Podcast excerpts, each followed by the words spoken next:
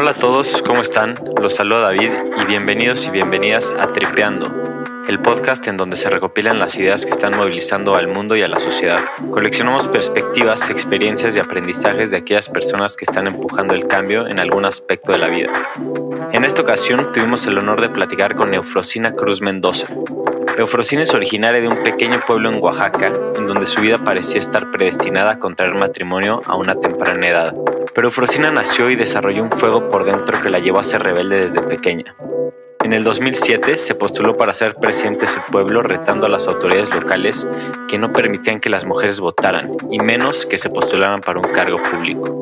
Los votos a su favor fueron anulados, pero esto no la detuvo y formó un movimiento que la llevó a desafiar los usos y costumbres de su pueblo y de miles de comunidades indígenas que violan los derechos de las mujeres, logrando reformas a la constitución de su estado y a la constitución mexicana.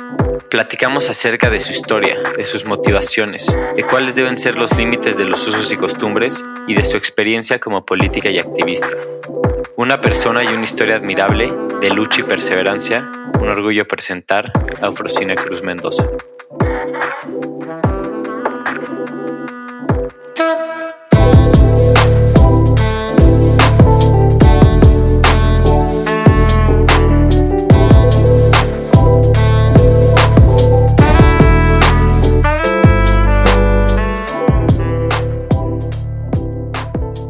¿Qué tal, Eufrosina? Muchísimas gracias por formar parte de Tripeando. Realmente es un orgullo poder platicar contigo.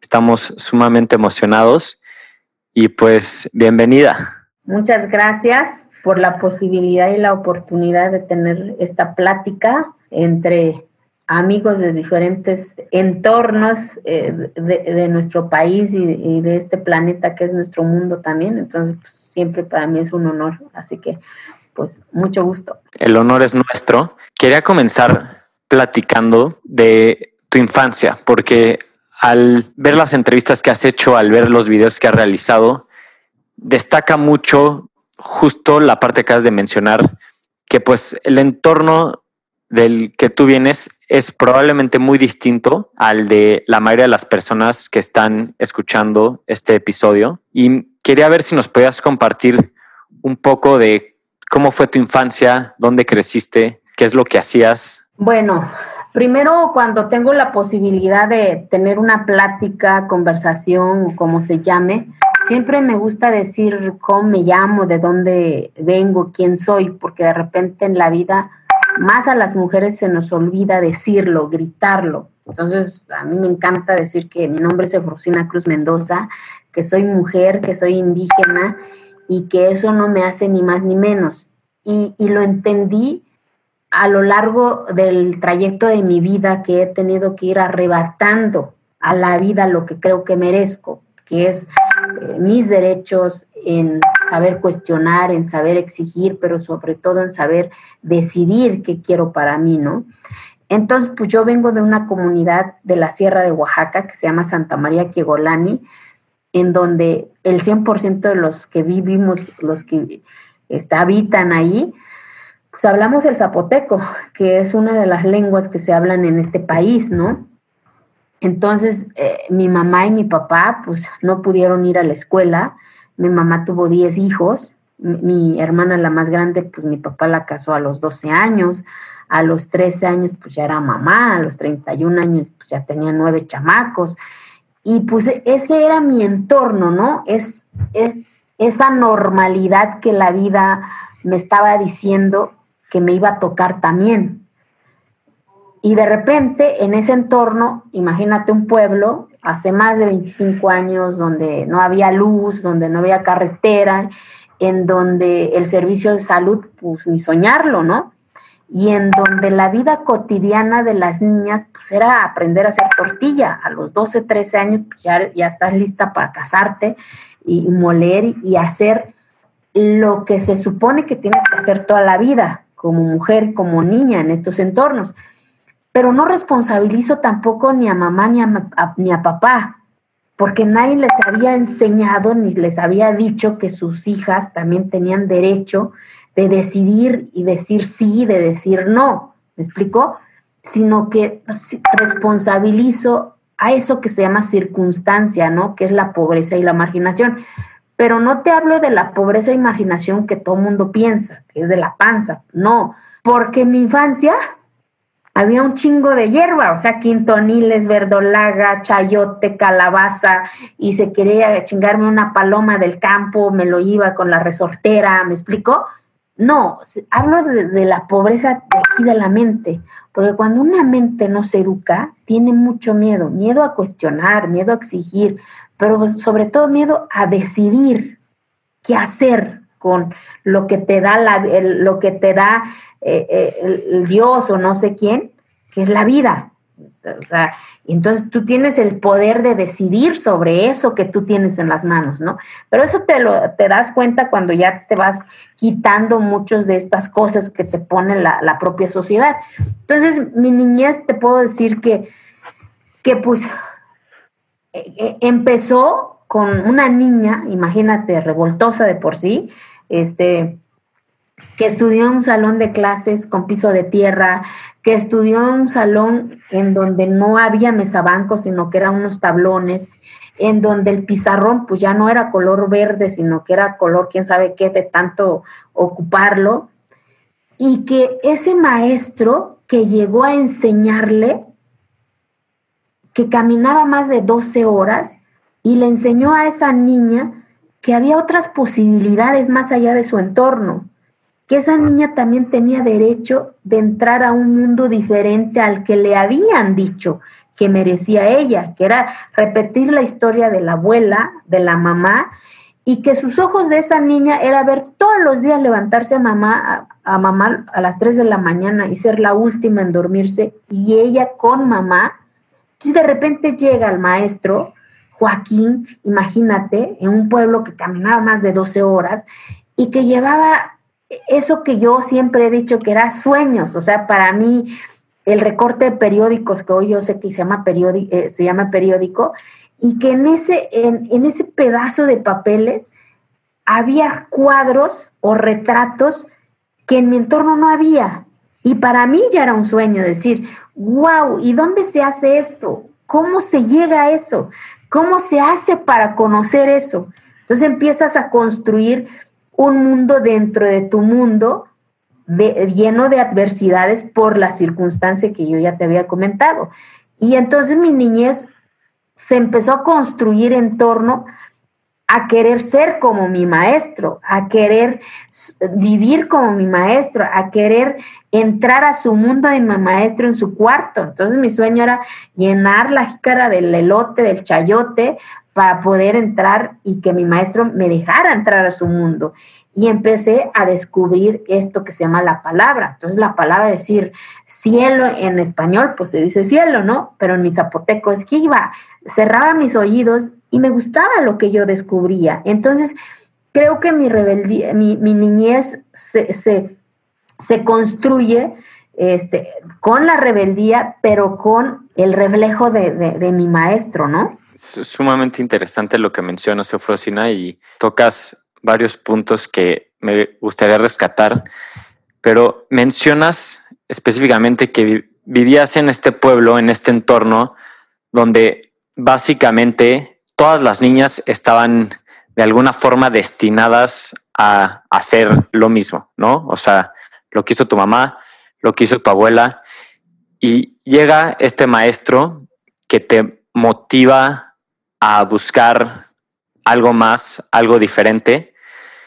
pero ¿cómo te sentías? Eh, no sé qué edad tenías en ese entonces, pero ¿cómo, ¿no te sentías un poco sola de tener esta rebeldía que es una, como tú mencionas, esta rebeldía de mente en la que tu ser quería algo más? O sea, ¿no podías platicar de esto con alguien? Mm, fíjate que no, no me sentía diferente porque ahí entendí, ahora entiendo más esto, porque cuando se es niño, el entorno que sea, no hay, no hay estereotipos. Cuando el maestro me dejaba jugar las canicas con, con, los niños porque me gustaba y mi maestro me dejaba, o sea, yo era la única niña que jugaba las canicas, que iba a las resbaladillas y después mi papá me daba una bendita chinga porque era prohibido eso, ¿me explico?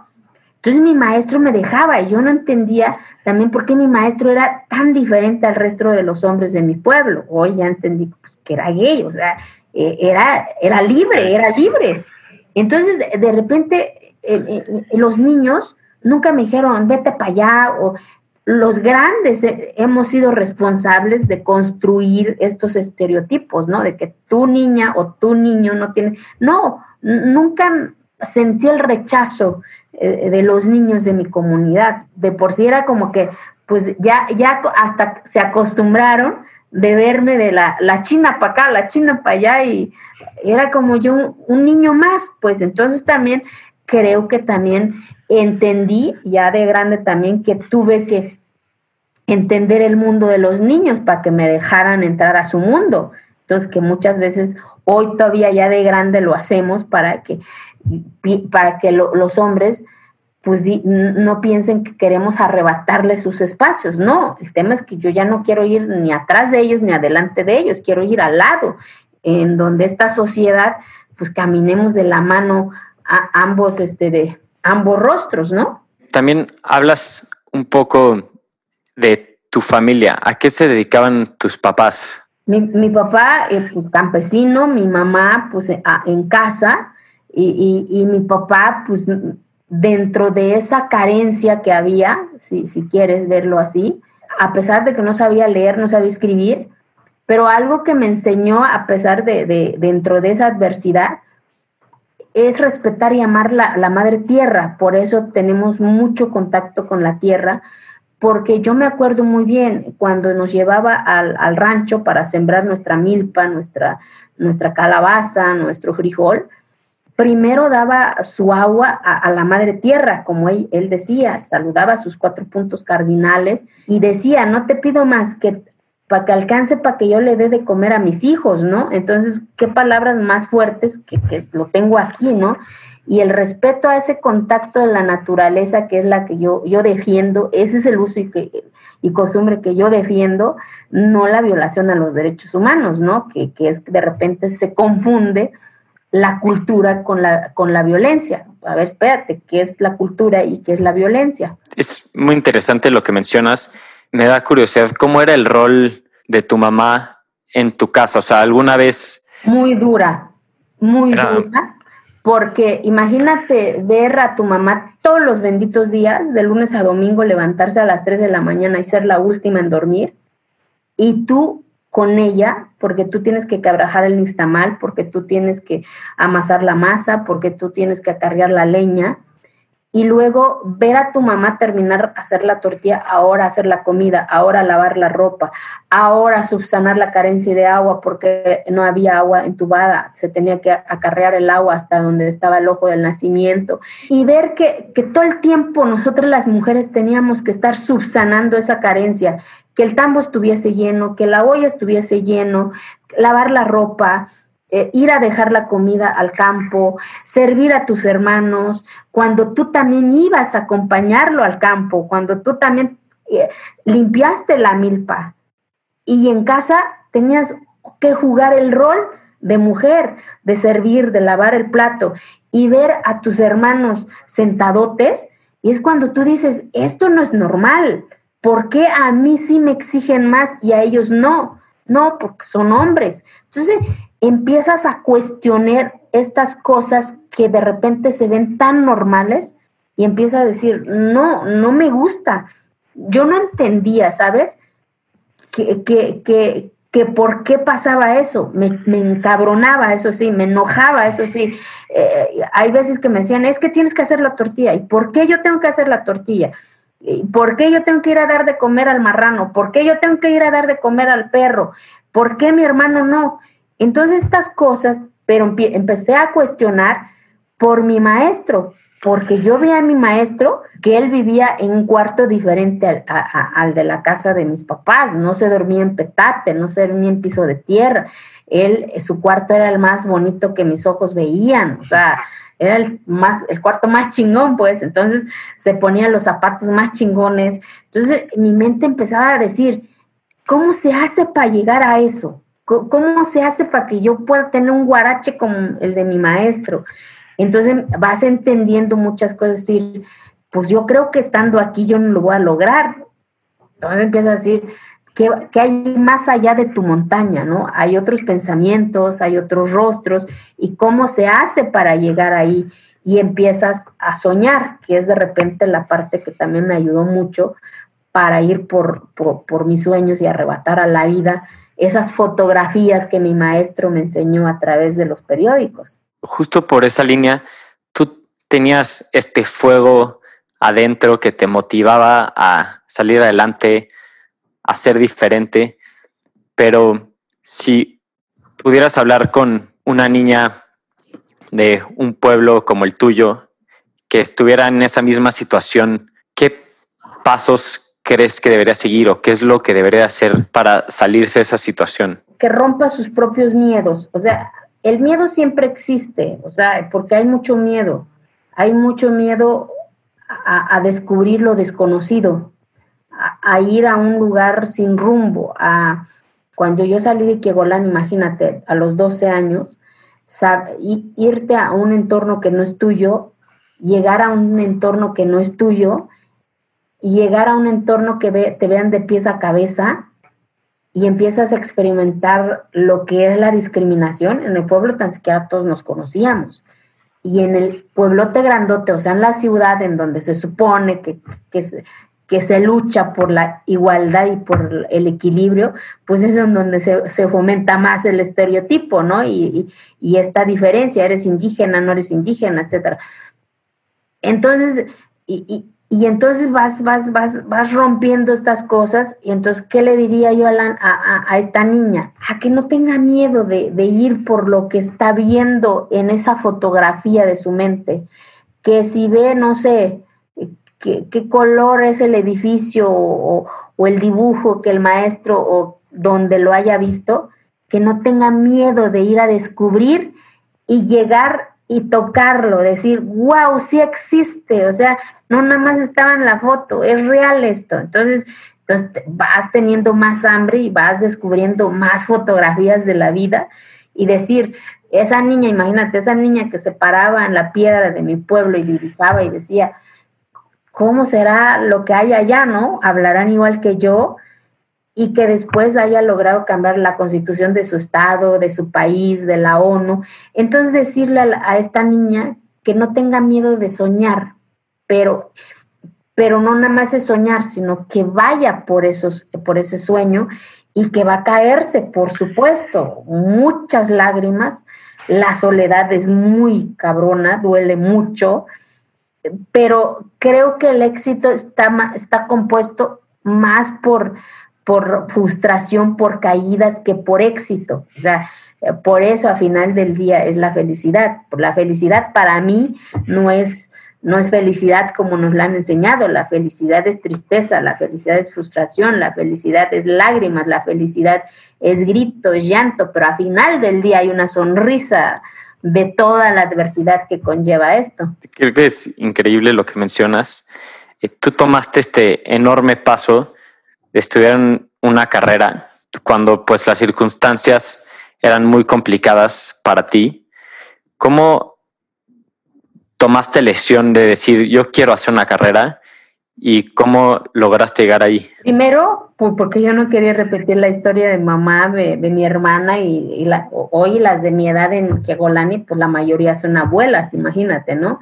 Y hoy yo tengo un hijo de siete años que se llama Diego, pero porque yo lo decidí entonces, cuando sales y arrebatas a la vida lo que mereces, porque la vida no te regala nada, entonces entendí que yo tenía que tener que trabajar y estudiar, porque si no, no había de otra. La mañana trabajaba y en la tarde estudiaba mi secundaria, mi prepa, entré a un sistema que se llama CONAFE, acá me dieron mis tres años de beca para poder seguir estudiando mi carrera. Yo quería ser doctora, pero pues sabía mi limitante económico y decidí ser contadora pública porque entendí que uno más uno es igual a dos, entonces derechos y obligaciones, porque no solamente son derechos, sino que, que estás dispuesto también para aportar, para cambiar lo que tus ojos vieron y no le gustó, ¿no? Y en esa medida, pues decido este, soñar que un día me dijeran, porque la primera figura que ves en un pueblo, pues es el maestro. Entonces tu sueño es ser maestro o maestra, porque es lo que ves ¿Por qué los niños en los, en los pueblos dicen, es que quiero ser soldado? Porque es la única figura que de repente llega, ¿no? Entonces, pero cuando ves el abanico de quiero, puedo ser astronauta, puedo ser científica, puedo ser, no sé, lo que tú quieras, entonces la vida ya te da ese abanico, ¿no? Entonces, yo quería ser doctora, pero por las circunstancias no, no me permitieron y no me arrepiento, ¿no?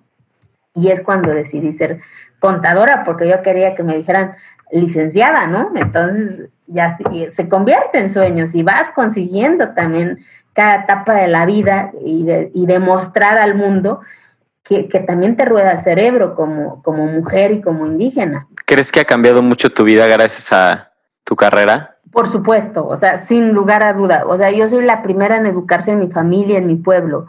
Mis hermanos, los más chiquitos, mi, mi hermana la más chiquita es licenciada en matemáticas con una maestría, mi hermano es este, arquitecto, mi otra hermana es abogada, mi otro hermano es maestro, imagínate, ya tiene 52 años, porque yo le dije, a ver, no te va a quedar nada en la vida de a gratis, tienes que partirle, pues.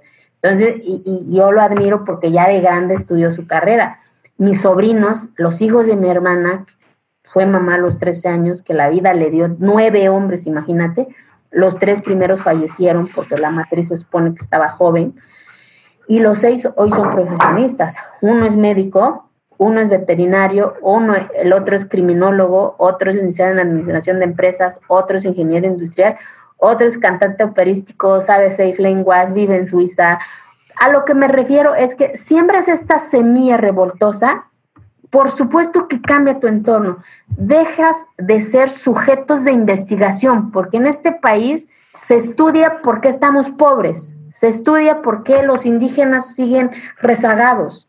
Lo que yo estoy diciendo es que yo ya no quiero ser sujetos de estudio, ya no quiero que me investigues por qué chingado estoy, estoy en desigualdad. Yo quiero que me generes para construir igualdad, para construir mis propias oportunidades. ¿Cómo? Pues dándome las posibilidades mínimas para que yo arrebate la vida lo que yo merezco. Hoy te puedo hacer mi entorno.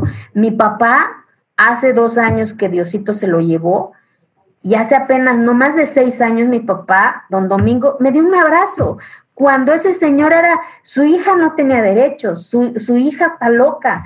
Y de repente ese señor que te diga, apúrate porque las señoras te están esperando, entonces quiere decir que rompes paradigmas de, de, de, que de repente te imponen, de que dicen, es que así es. No, eh, hay reglas que no debe de ser, que detienen la capacidad de la humanidad y, y, nos volvemos sujetos a ser vulnerables, ¿no? Entonces, hoy te puedo decir, por ejemplo, pues ya hay muchas niñas estudiando en Kegolani, ya hay dos prepas comunitarias, ya el cabildo municipal lo integra la mitad de mujeres y la mitad de hombres, hay un torneo de básquetbol de mujeres jugando básquetbol en el pueblo, cosa que era imposible soñar antes. Entonces, estoy convencida que, que, no solamente por mí, sino que por muchas mujeres también que han desafiado estas reglas y que hoy, gracias a esta circunstancia, otras niñas ya no son entregadas en matrimonio a los 12, 13 años, porque eso se llama crimen, o sea, no es uso y costumbre. Qué admirable, de verdad, qué increíble la forma en la que has cambiado tu entorno y que lo puedas vivir, que de verdad creo que es algo sumamente valioso. Quería cambiar un poco de tema, platicar un poco de cómo comenzó tu carrera, que tú participaste en unas elecciones en tu pueblo en el 2007. ¿Nos puedes contar qué fue lo que sucedió? ¿Por qué decidí también participar siendo un municipio en donde hace 13 años eh, o, más de 13 años las mujeres eran invisibles, o sea, porque era uso y costumbre. Estábamos y no estábamos, ¿no? Porque no podíamos eh, votar, mucho menos que votaran por nosotras. Teniendo una credencial de elector, imagínate, que dice que somos ciudadanas mexicanas de este país. Y no podían ah, votar. Y no podíamos votar. ¿Por qué? Porque era la limitante, ¿no? Y, y, y cómo empezó esto también para que yo pudiera llegar ese día también tuvo que pasar un proceso, desde ir a la mayordomía del pueblo, desde ya no sentarme en el piso y decir, yo por qué voy a sentarme en el piso, desde eh, sentarme en la mesa con los señores, desde aprender a chingarme un mezcalito, o sea, desde romper reglas de la cotidianidad interna, ¿me explico? desde la iglesia, o sea, hay un espacio en las iglesias, en los pueblos que llama sacristía, en donde yo decía, ¿por qué nada más los hombres entran? ¿Por qué no entramos? Y cuando descubre, pues es su espacio en donde también se toman sus mezcales, dices, no manches, dijeran las señoras, yo también tengo garganta, ¿no? Entonces, de, de, por qué no ir a la cancha al pueblo, ¿no? Entonces, rompes con estas cosas y empiezas a ver de decir, es que a la señora, porque es mamá soltera, no le llegó esta acción de gobierno, porque primero se tiene que conseguir un marido, porque es quien garantiza. No manches, o sea, si en el libro me están diciendo en la escuela que hay un librito que dice que todos somos iguales y ese bendito librito se llama Constitución, ¿cómo chingado aquí me dicen que no? Entonces empiezas a cuestionar, a decir, entonces, ¿de qué lado estoy? del lado de lo que dicen allá o del lado de la costumbre de mi pueblo, en donde dicen no podemos ir a la asamblea porque somos mujeres, que los hombres van a hablar por nosotros porque lo platican en su casa y lo acuerdan en la casa, lo van a decir allá, yo por qué no voy y digo lo que yo platiqué, ¿no? Entonces estas cosas empiezas a hacer una revolución también con los jóvenes del pueblo y llega el día de la elección, pues me dicen, pues vas China, yo le dije, no manchen, ¿cómo? O sea, si en la historia del pueblo han votado por las mujeres, por uso y costumbre no hay partidos, es como un partido de básquetbol, imagínate. En papeletas van anotando al nombre del presidente municipal, propietario, suplente y así, y van poniendo el palito a quien vaya ganando, ¿no? Entonces a mitad de la asamblea, pues yo ya, iba, ya llevaba un chingo de palitos, ¿no? Entonces, y es cuando deciden anular las boletas que estaban en mi nombre, con el argumento pues que yo era mujer y que en la historia del pueblo, pues una mujer había participado. Y, y no responsabilizo lo que pasó en esa asamblea, ¿sabes? Porque nadie le había dicho a estos señores grandes que también tengo derecho, que también no está mal, sino que lo que pasó después en las instancias de gobierno, cuando me, me dijeron, pues es que es la autonomía de tu pueblo, es que es el uso y costumbre, es que en tu catálogo de, tu municipio no viene la palabra mujer. Pues, ¿Qué haces? Ni un abogado del Estado que se a mi caso, eh, porque era atentar contra un sistema, 417 municipios regidos por usos y costumbres en Oaxaca de los 570.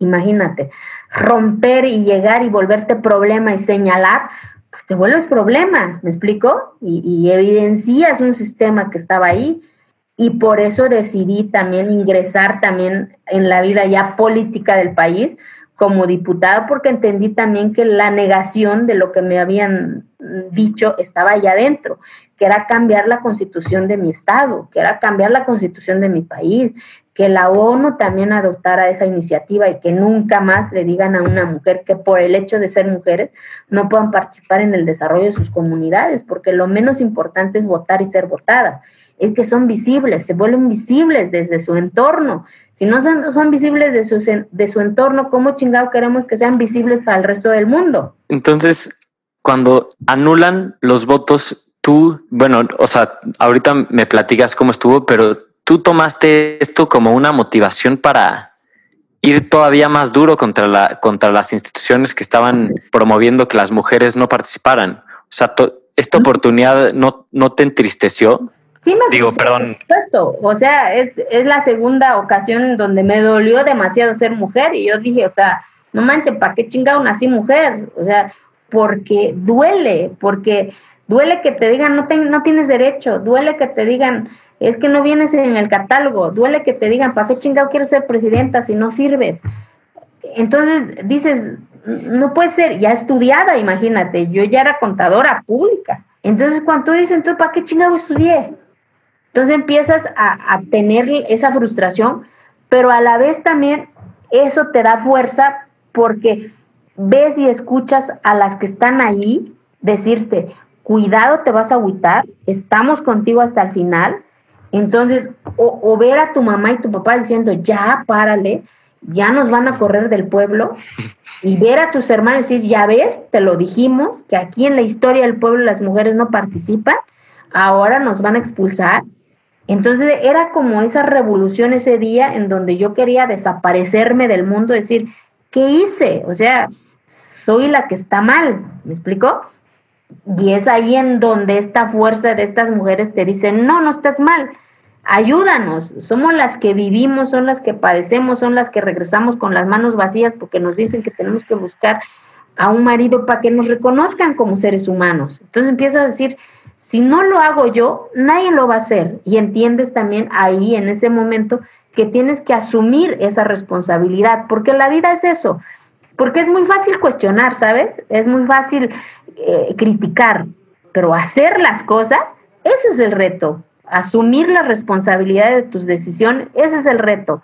Y ahí es en donde, pues, puedes escuchar miles de cosas, de, críticas y todo eso, pero pues hacerlo, a ver, aviéntate, ¿me explico? Y eso es lo que yo creo que se ha hecho con las mujeres eh, en, en, en, Oaxaca, de que se han atrevido a desafiar las reglas. Existe este debate, ¿no? Que yo creo que es un debate muy importante y es increíble que, que seas parte de esta entrevista, Frosina, en el que se discute que los usos y costumbres de ciertos pueblos o que, como tú mencionas, en varios municipios indígenas, este tipo de autogobierno donde se pueden establecer ciertas leyes, ciertos procesos.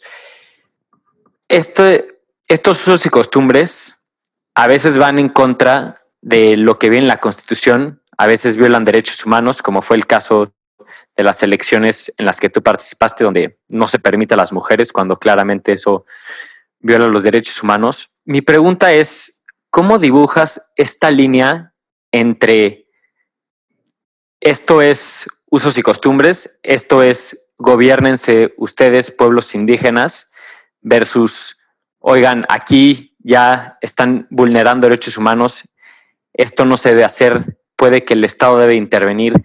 ¿Cuál es tu postura y cómo se resuelve este debate tan complejo? Bueno, primero yo siempre he dicho, hay que entender qué es uso y costumbre. O sea, de entrada, porque de repente se ha confundido esa línea tan delgada a donde es uso y costumbre y a, donde es violación a los derechos humanos. O sea, costumbre, pues es esto, mi, mi, blusa, mi bordado, mi interpretación de la vida, cómo interpreto el contacto con la tierra, eh, mi, mi, lengua, mi, mi, forma de convivencia con, con la madre tierra, ¿no? Y, cuando es violación a los derechos humanos, es violación a los derechos humanos aquí en China. O sea, nadie se puede parar. Es que la colectividad, no, es violación a los derechos humanos. La colectividad no puede estar por encima de los derechos humanos, que es lo que se ha confundido. De repente dicen, es que la costumbre, es que las mujeres no han participado. Espérate, toda la vida hemos participado. A ver cómo cuando hay tequio, o sea, el trabajo comunitario en la comunidad, la que se levanta a las 3 de la mañana para hacer la tortilla, para que el señor se lleve su tortilla, para que trabaje para la comunidad ese día, es la señora. Y ese trabajo que hizo y esa tortilla no lo aportó para la familia, lo aportó para el desarrollo de la comunidad. Entonces, toda la vida ha estado la mujer aportando para el desarrollo de la comunidad el centro de salud, la que está, ¿qué es lo que hace falta? El comité, nombran al señor, pero la que cumple el servicio es la señora. No, espérate. ¿Sí, sí me explicó? Entonces, que no se confunda decir, es que no han, dado, no, han dado trabajo comunitario, no es cierto. Toda la vida han dado trabajo comunitario, toda la vida han aportado para el desarrollo de la comunidad, toda la vida hemos estado tomando también y diciendo, nada más que ahora queremos que nos lo pregunten a nosotras. Queremos estar en la esplanada del Palacio Municipal, cuestionando, debatiendo y decidiendo qué es lo mejor para el centro de salud, para la escuela. Eh, y, y, no me digas, es que la costumbre dice que no, no, esa es violación a los derechos humanos, así de simple y así de fácil.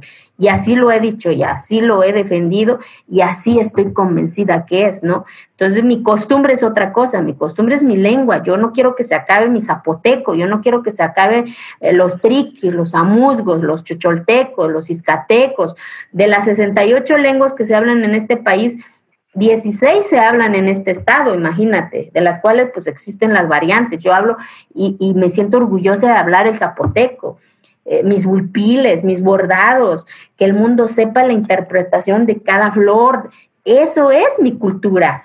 Eh, en mi baile, mi comida, no nada más es el museo andante de que qué bonito está tu huipil, no, pues es parte de lo que somos, que esta sociedad mexicana sepa que eso es lo maravilloso de este país, eh, sus colores, pero no como nada más ese museo de andante, es que es indígena, es que es esto. Indígena, ¿qué significa para ti?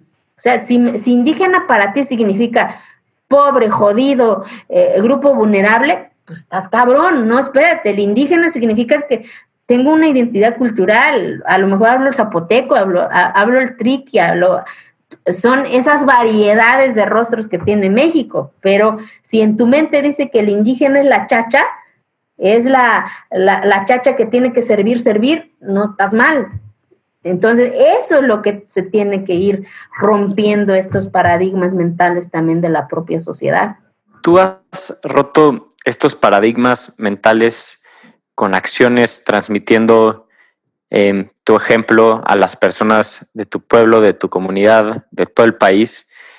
Pero nos puedes platicar formalmente qué es lo que has logrado en los cambios a la constitución de tu estado y del país.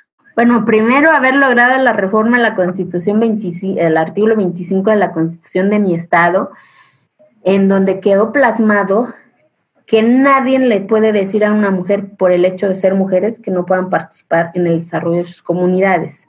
Si no dejan que participe una mujer en este proceso, eso va a significar la nulidad de esa elección, imagínate, así chingón.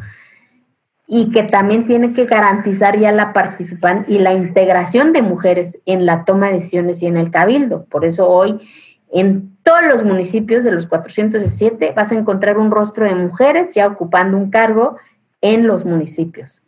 Ya hay más de 50 mujeres gobernando los municipios por sus costumbres hoy en mi estado.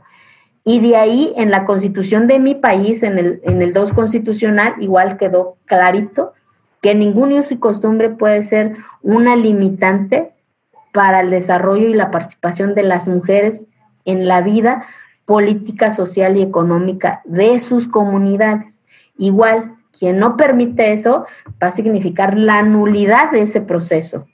Por lo tanto, por eso, por primera vez, eh, el, el, Instituto Nacional Electoral, el Tribunal Federal Electoral, ya participan en estos procesos, porque antes nadie en ninguna instancia de gobierno garantizaba la legalidad y el cumplimiento de estas normas hoy ya es una obligatoriedad de que estas instancias tienen que ser el garante de que se cumpla lo que dice la Constitución. Qué paso tan importante y creo que va a ser increíble y sorprendente para las personas que te escuchen porque es algo inverosímil realmente lo que has logrado. ¿Qué, ¿Cuál es el siguiente paso? ¿Cuál es el siguiente objetivo? Pues primero, este, de ver a más mujeres tomando el rumbo de sus historias, de sus vidas, rompiendo sus propios paradigmas, en donde tampoco, vuelvo a decir, no es un pleito en contra de los hombres. Hoy yo tengo un hijo que se llama Diego y yo quiero que Diego crezca en una sociedad en donde sepa que por el hecho de ser niña o niño, pues no tiene más derechos, ¿no? Que sepa que mamá está tratando de construir su, su oportunidad, pero al final del día quien tiene que ir por sus oportunidades, pues será él, ¿no? Y, que las niñas sepan que no hay ninguna limitante para que arrebaten a la vida sus sueños, que sepan que sí van a llorar, que sepan que sí van a caer, porque si le construimos también un mundo en donde le digamos a las niñas, es que no vas a llorar, es que no te vas a frustrar, pues tampoco, ¿eh? O sea, que le digamos, claro que te vas a caer, claro que te vas a llorar, claro que te vas a sentir sola, pero al final del día vas a llegar ahí donde tú quieres.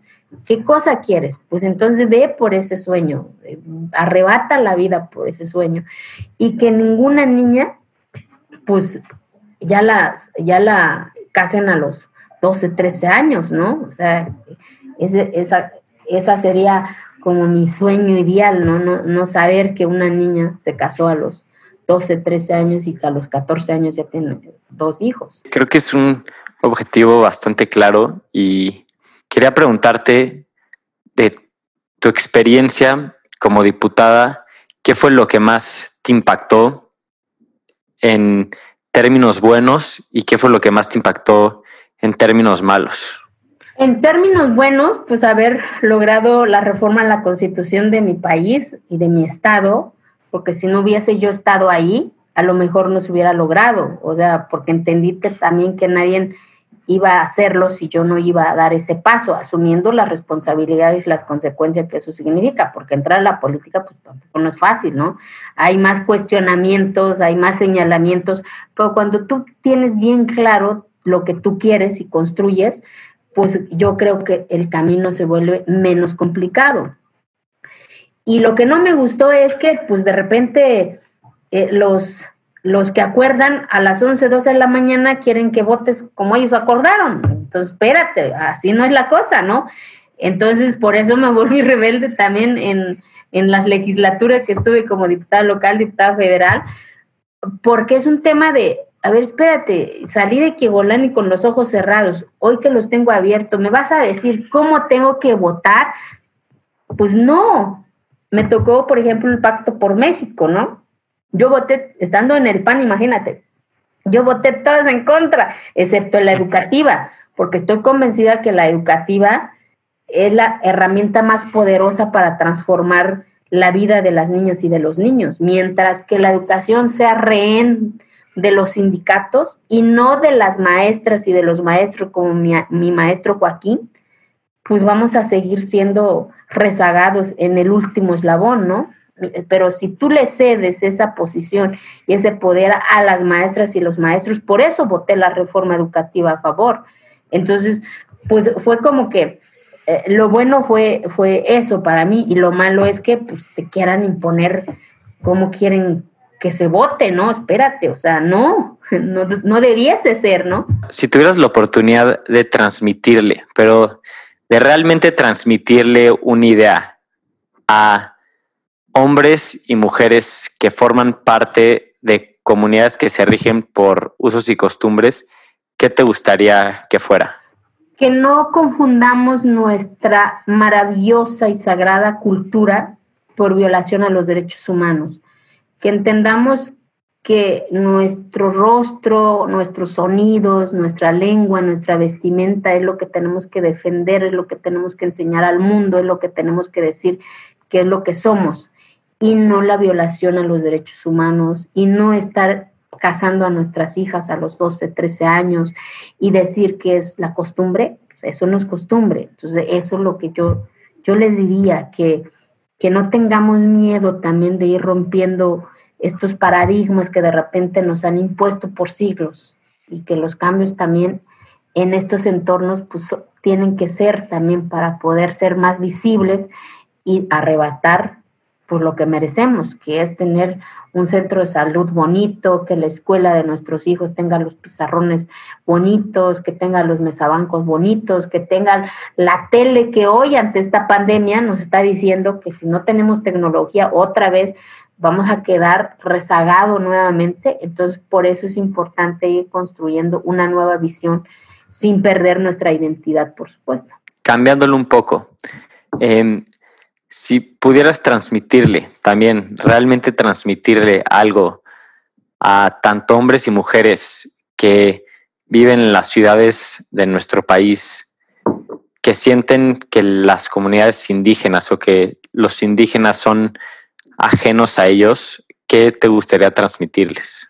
Que sepan que este país, lo, grande que hace este México es precisamente sus colores, sus sonidos, sus, sus interpretaciones, que sepan que en este país hay 68 lenguas diferentes al español, que sepan que hay eh, pueblo negro, negra, que sientan orgullosas y orgullosos de, su descendencia, que sepan que, eso es lo maravilloso de este país. Yo creo que somos el país con mayor diversidad en el mundo, que estas ciudades dejemos de construir estereotipos dejemos de construir eh, porque es güera, porque es alta, porque es esto, porque es lo otro. No, construyamos una nueva interpretación de ver la belleza. La belleza no puede ser eh, lo físico, la belleza tiene que verse bajo otra mirada ya ante esta circunstancia que hoy la misma vida nos está diciendo, ¿no?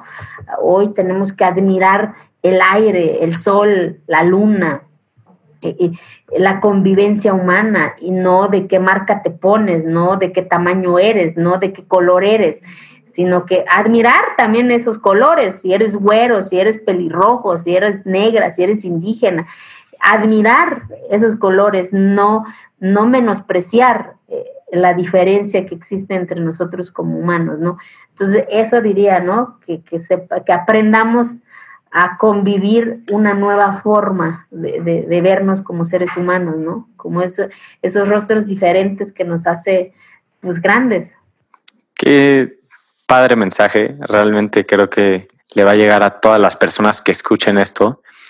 Y ya, ahora sí, pasando al último capítulo de, esta increíble plática, ¿hay algún libro, em, algún podcast, algún programa, lo que sea que te gustaría recomendarle a la audiencia? Mira, a mí me gusta, yo admiro mucho, aparte de mi hermana, que, la admiro un chinguísimo, este, hoy la, que la casaron mi papá bien chiquita y que hoy es a la mujer que más admiro porque después de, nueve hijos, como ella dice, aprendió a ser mujer y hoy su decisión cuenta, hoy ella decide en su familia, ¿no? Y, y, y es a la que más admiro pero también admiro, por ejemplo, la historia de, Michelle Obama y de Barack Obama, ¿no? De cómo estos dos personajes también rompieron paradigmas en un país en donde se supone que, es de color blanco y que hoy son dos líderes mundiales y, que rompieron paradigmas y que ella más que él construyó este y rompió paradigmas, ¿no? Entonces, eh, pues yo recomendaría tanto el libro de ella como el libro de él, ¿no? Increíbles ejemplos a seguir también y sin duda lo, apuntaremos para la tarea. Y pues te, quiero agradecer, Eufrosina, realmente creo que, bueno, aprendí muchísimo y qué increíble historia y qué increíble lucha has hecho y bueno, yo creo que me, me inspiras y inspiras a todas las personas que van a escuchar esto. Entonces, pues gracias por, lo que estás haciendo y no sé si nos puedes decir eh, dónde seguirte, qué podemos hacer para, para seguir tu lucha. Claro, en mis redes sociales, que es en mi Facebook, que es Eufrosina Cruz, este, Twitter igual, o sea, es muy fácil, en Instagram igual, entonces para que ahí nos, nos, sigan y, nos sigan ayudando a, difundir y a crear más revoluciones. Entonces, pero revoluciones con conciencia, ¿no? Entonces, pues, este, yo feliz, muchas gracias por esta posibilidad y esta charla. Entonces, cuando quieran venir a Oaxaca, pues ya saben, aquí tienen a una amiga.